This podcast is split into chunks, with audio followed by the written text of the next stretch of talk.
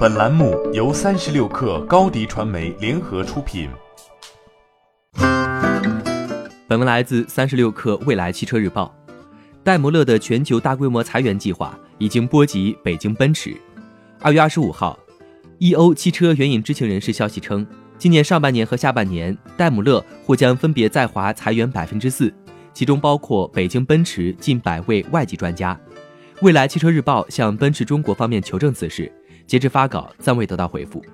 据此知情人士透露，奔驰每年为一位外派中国市场的德国员工花费成本超过三十万欧元，约合人民币二百二十八点七八万元，包括工资以及种类繁多的补助。一名中国员工的年均成本为人民币三十万元，这意味着在中国市场，奔驰公司外籍员工的成本高于中方员工接近七八倍。二月十号，德国商报援引戴姆勒公司消息人士称。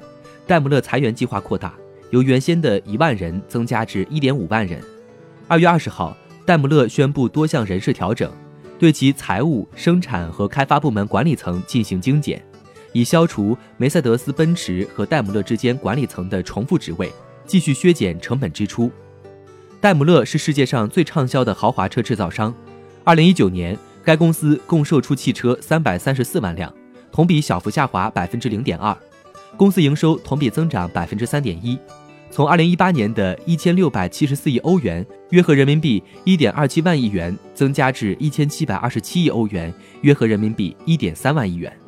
不过，二零一九年该公司息税前利润和净利润遭遇了十年来的最大跌幅。戴姆勒公司息税前利润同比下滑百分之六十一点二，至四十三亿欧元（约合人民币三百二十六点四亿元）。净利润同比下滑百分之六十四点五，至二十七亿欧元，约合人民币二百零五点六亿元。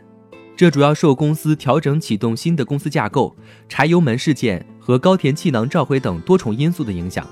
其中，柴油排放事件的罚款及相关支出，就让戴姆勒公司至少损失了四十点二四亿欧元，约合人民币三百零六亿元。高田气囊召回事件导致的损失至少为九点四一亿欧元，约合人民币七十一亿元。与此同时，戴姆勒公司自由现金流大幅缩水。财报显示，二零一九年戴姆勒集团的自由现金流为十四亿欧元，约合人民币一百零六亿元。这一数字在二零一八年为二十九亿欧元，约合人民币二百二十亿元。欢迎添加小小客微信。Xs 三六 kr 加入三十六氪粉丝群。高迪传媒，我们制造影响力。商务合作，请关注新浪微博高迪传媒。